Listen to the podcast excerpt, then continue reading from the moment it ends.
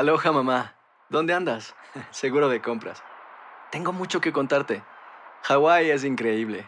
He estado de un lado a otro con mi unidad. Todos son súper talentosos. Ya reparamos otro helicóptero Blackhawk y oficialmente formamos nuestro equipo de fútbol. Para la próxima te cuento cómo voy con el surf y me cuentas qué te pareció el podcast que te compartí, ¿ok? Te quiero mucho. Be All You Can Be, visitando goarmy.com diagonal español. Hacer tequila, Don Julio, es como escribir una carta de amor a México. Beber tequila, Don Julio, es como declarar ese amor al mundo entero. Don Julio es el tequila de lujo original, hecho con la misma pasión que recorre las raíces de nuestro país. Porque si no es por amor, ¿para qué? Consume responsablemente. Don Julio Tequila, 40% alcohol por volumen, 2020. Importado por Diageo Americas, New York, New York. Boost Mobile tiene una gran oferta para que aproveches tu reembolso de impuestos al máximo y te mantengas conectado. Al cambiarte a Boost, recibe un 50% de descuento en tu primer mes de datos ilimitados. O, con un plan ilimitado de 40 dólares, llévate un Samsung Galaxy A15 5G por $39.99. Obtén los mejores teléfonos en las redes 5G más grandes del país. Con Boost Mobile, cambiarse es fácil. Solo visita boostmobile.com. Boost Mobile, sin miedo al éxito. Para clientes nuevos y solamente en línea, requiere AroPay. 50% de descuento en el primer mes requiere un plan de 25 dólares al mes. Aplican otras restricciones. Visita boostmobile.com para detalles. Si no sabes que el Spicy McCrispy tiene Spicy Pepper Sauce en el pan de arriba y en el pan de abajo, ¿qué sabes tú de la vida? Para, pa, pa, pa.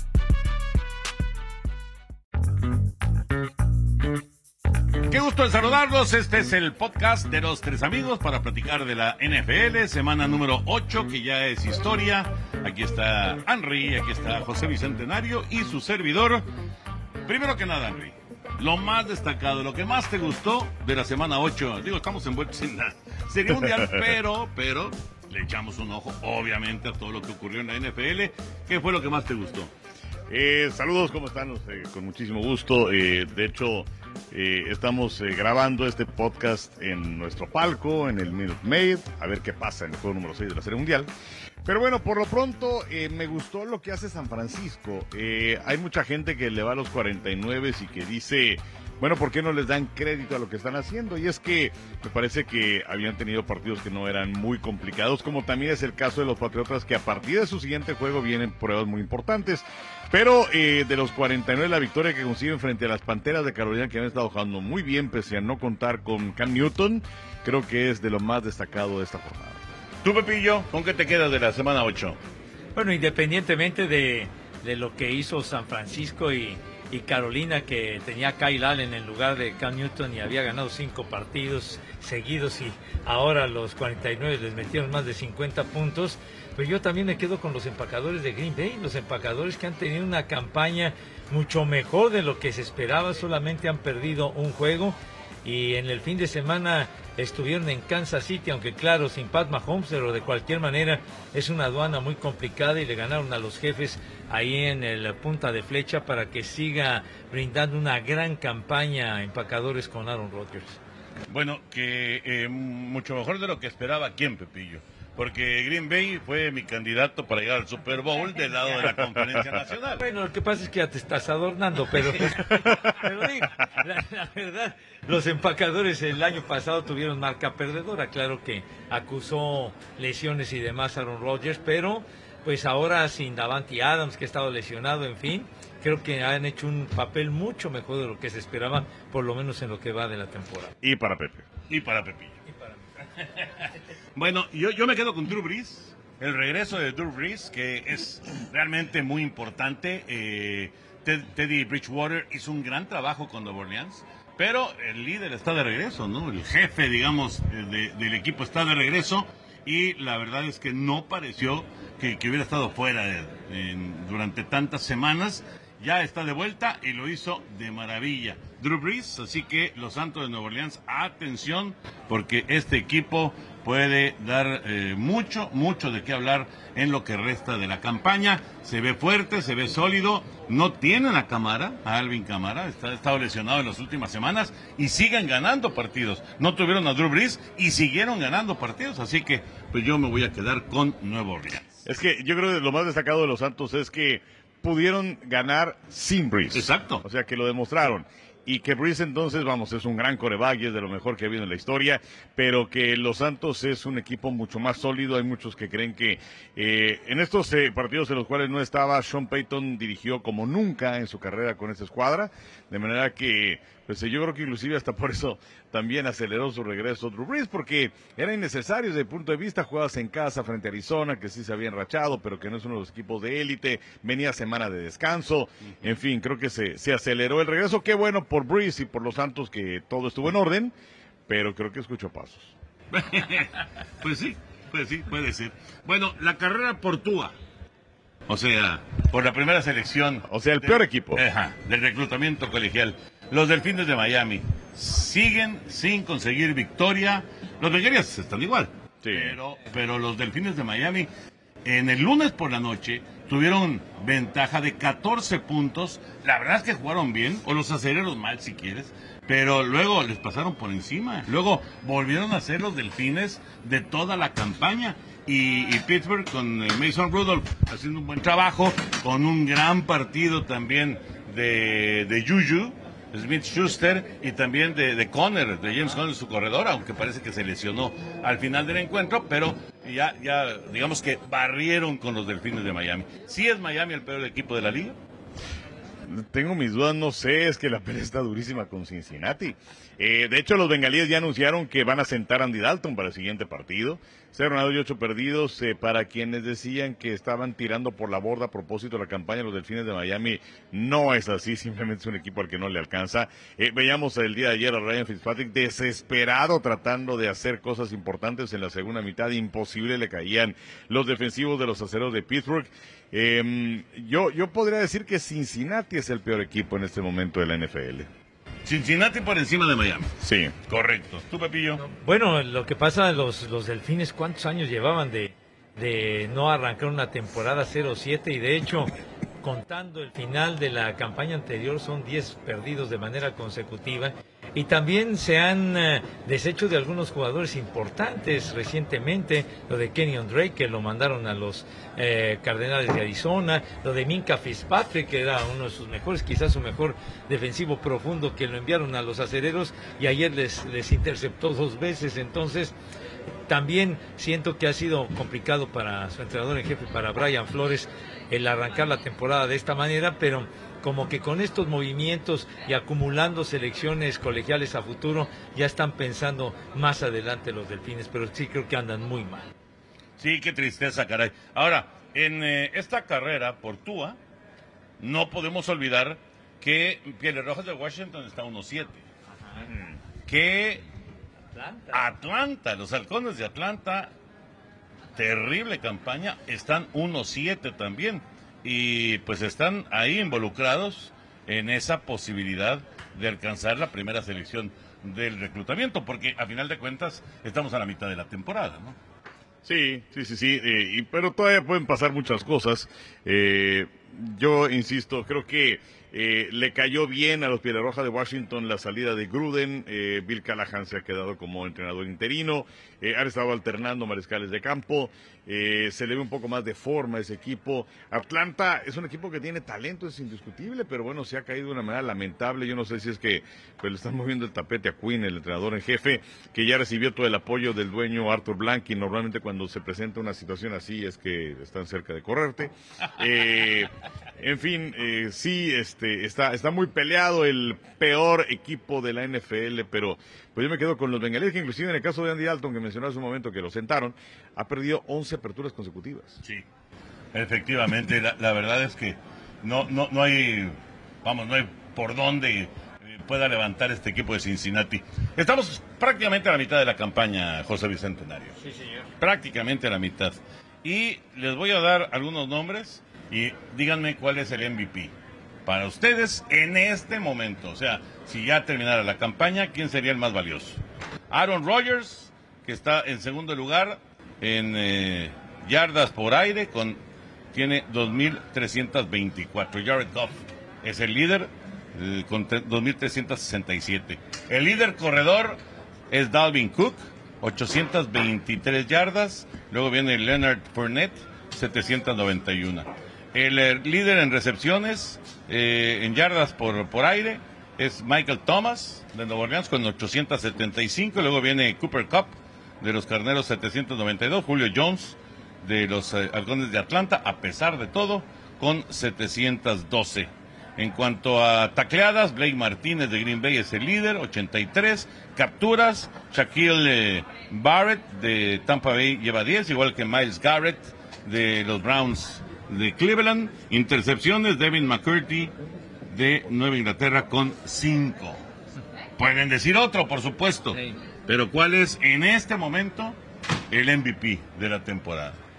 Pues yo, de los que han mencionado, yo me inclinaría por Aaron Rodgers. ¿Y de los que no mencioné? No, bueno, de- eh, yo me inclino sobre todo por Rodgers porque, porque ha tenido esa gran campaña con solamente una derrota, además sin contar en, pues, en varios encuentros con Davante Adams, que es su mejor receptor. Randall Cobb se les fue a los vaqueros de Dallas. En fin, su cuerpo de receptores sufrió una merma muy importante y sin embargo tiene el equipo en una posición de privilegio, aunque muy presionado por los vikingos, en donde para mí Dalvin Cook sería el número dos, porque ha estado corriendo de maravilla y estando sano este chavo, pues es el alma prácticamente del ataque de Minnesota junto con Kirk Cousins. Temporadón de, de Rogers, sin duda. Temporadón de Dalvin Cook también. ¿Tú ves a alguien más, Henry? Pues eh, es que a mí me gusta mucho lo que está haciendo Rogers, sobre todo porque es nuevo entrenador. Es cierto que su relación con McCarthy era bastante mala. Sí, sí, sí, estaba Eh, rota. exactamente, se veía amarrado Aaron Rodgers. Ahora el equipo está fluyendo con la Flores, un entrenador en jefe. eh, y, y, bueno, pues a pesar de las carencias que tiene en cuanto a personal, se ve como un equipo que puede destacar que puede llegar lejos, pese a una división que es sumamente cerrada. Habrá que ver esa segunda mitad de la campaña y qué es lo que sucede más adelante con la escuadra de los vikingos de Minnesota, porque Chicago y Detroit pues se ven en una posición de desventaja con respecto a ellos. Pero yo me quedo con eh, Aaron Rodgers indiscutiblemente, sobre todo porque otra vez está sano, pero ya no es un niño. ¿No? O sea, ya, ya los años empiezan a acumularse y es cada vez más difícil recuperarse de lesiones. Y de, y de los eh, de los invictos, porque también tendría que haber candidatos ahí, ¿no? O sea, de los de los invictos que Tom Brady podría ser, este ¿Sabes qué? O sea, desde mi punto de vista, no. O sea, yo pensaría quizás en algún jugador de la ofensiva de los Patriotas de Inglaterra, o hablando acerca del otro invicto, que son los 49 de San Francisco, pensaría en Matt Brida o en George Kittle, su ala cerrada. pero está, digamos que to- todo está como que muy muy repartido, ¿no? En los dos equipos. Sí. En los dos, o sea, sí Garoppolo ha tenido buen año, pero nada así extraordinario, nada espectacular. Tom Brady como siempre consistente, pero no, vamos, él no juega por los números, sino por las victorias. Y, y todo está muy repartido en Y- San Francisco y en Nueva Inglaterra. Claro, e insisto, la gran historia de los Patriotas este año La es la defensiva, sí, es que de hecho es desde el Super Bowl cuando permite solamente tres puntos de carneros. Sí, es cierto.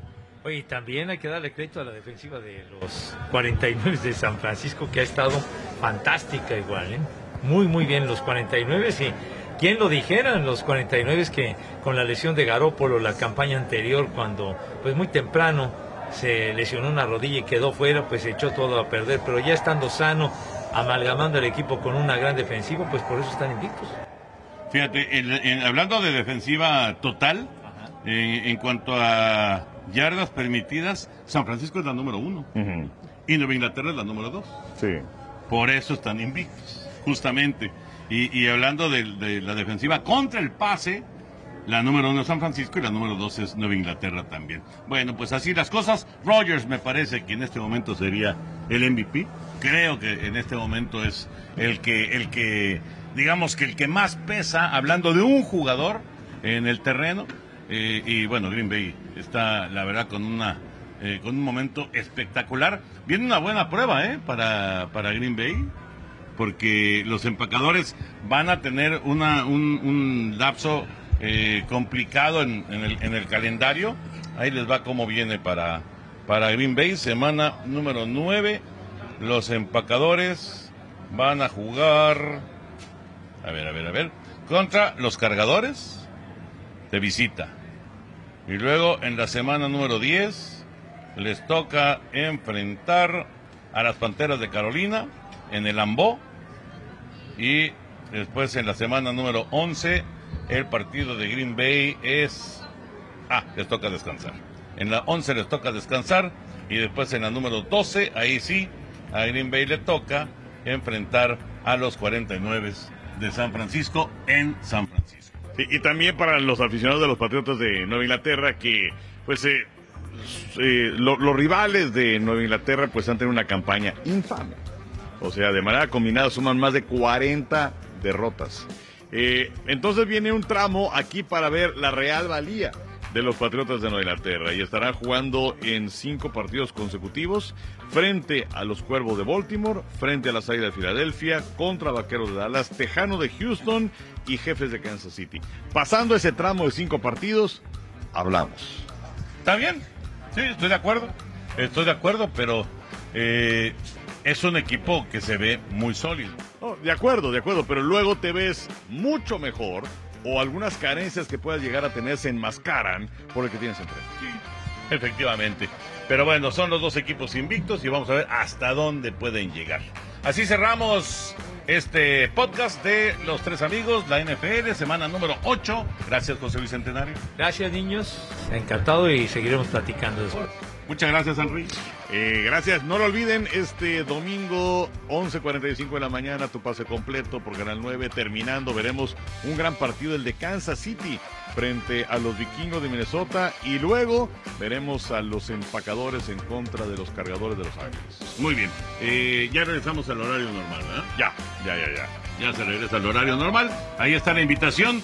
Vamos a despedir entonces este podcast y estamos en contacto la próxima semana.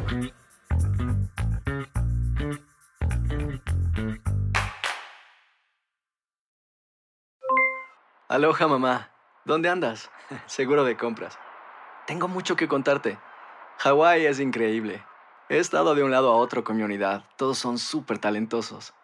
Ya reparamos otro helicóptero Blackhawk y oficialmente formamos nuestro equipo de fútbol. Para la próxima te cuento cómo voy con el surf y me cuentas qué te pareció el podcast que te compartí, ¿ok? Te quiero mucho.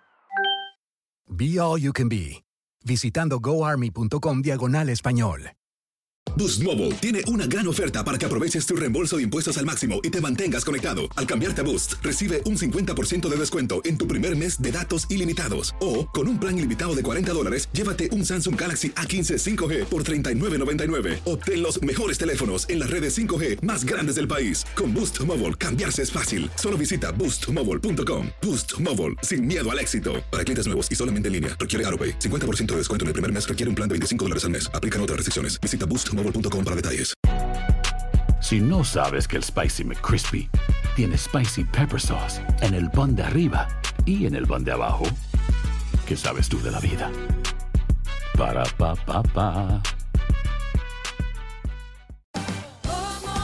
Ahorra más en JCPenney, más tu oportunidad de conocer a Shaquille O'Neal. Este sábado 4 de mayo todos ganan durante la entrega de cupones de 10, 50 o hasta 100 dólares, solo en la tienda mientras duren. De 11 a.m. a 1 p.m., los miembros de JCPenney Rewards tendrán una oportunidad exclusiva de encestar para conocer a Shaq. Habla con un asociado en la tienda o visita jcp.com y conoce más sobre la jugada. JCPenney, vale la pena. Cupón válido el 4 de mayo en selección de estilos. Entrega de cupones solo en la tienda para mayores de 18 años.